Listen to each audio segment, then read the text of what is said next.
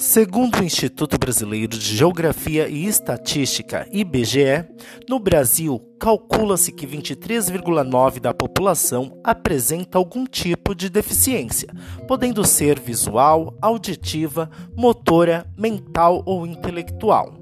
Mesmo em vista de tais dados, a grande maioria dos jogos digitais apresentam poucos ou nenhum recursos pensados para deficientes, pois não são desenvolvidos em design universal. Este é o assunto do nosso podcast de estreia, o qual será apresentado um resumo do artigo Desafios para o Design, Desenvolvimento e Avaliação de Jogos Acessíveis, escrito por Maria Araújo, a Jebson Façanha e Whindersson Viana. Eu sou Dior Borges e sejam bem-vindos ao canal Educação, o que se sabe, mas não se aplica.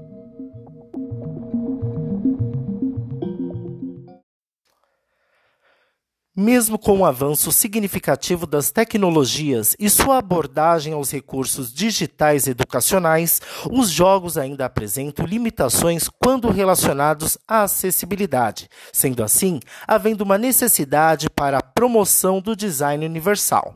Ainda com o apoio das tecnologias digitais, jogadores como exemplos cegos que utilizam principalmente a audição para a interação com os jogos a partir de feedbacks sonoros, se deparam com a incompatibilidade neste game, pois muitas vezes é necessário o uso do teclado para que os softwares funcionem adequadamente através de ajustes.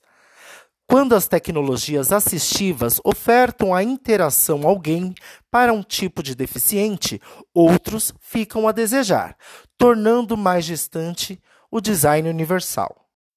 Há uma variedade de abordagens possíveis e fundamentais para que tal objeto de aprendizagem, no caso o jogo, seja de fato acessível para um determinado público ou vários deles, independentemente se são desenvolvidos para computadores, consoles ou plataformas móveis. Mas é importante enfatizar que a um conjunto de recomendações à acessibilidade. Muitas vezes, nessas recomendações estão contidas considerações simples e que se aplicam na maioria das mecânicas dos jogos.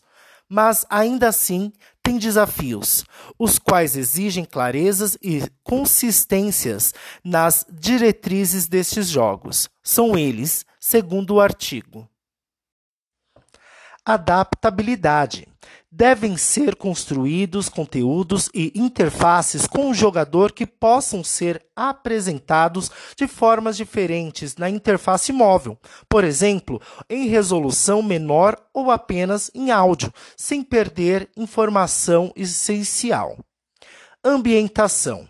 Deve ser possível que os jogadores se situem com facilidade no cenário a partir dos conteúdos, incluindo separar através do retorno sonoro, primeiro plano de plano de fundo na interface móvel.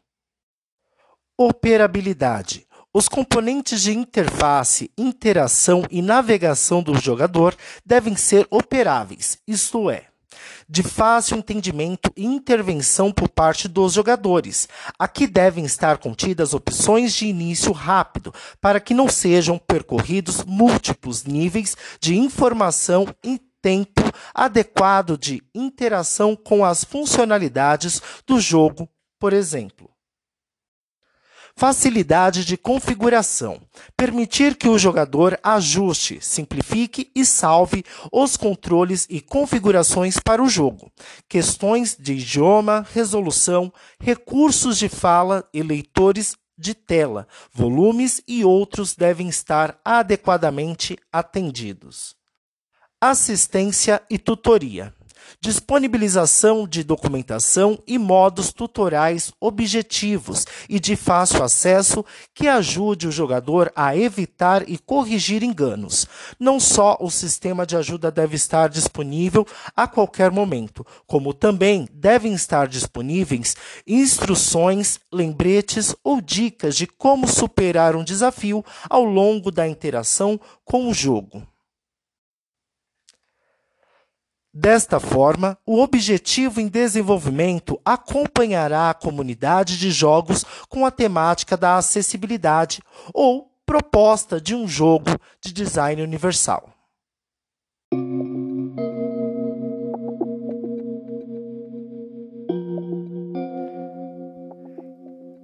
Este é um resumo do artigo Desafios para o Design, Desenvolvimento e Avaliação de Jogos Acessíveis. Convido-os a lerem. O link para acesso estará na descrição do podcast. Um grande abraço e até a próxima!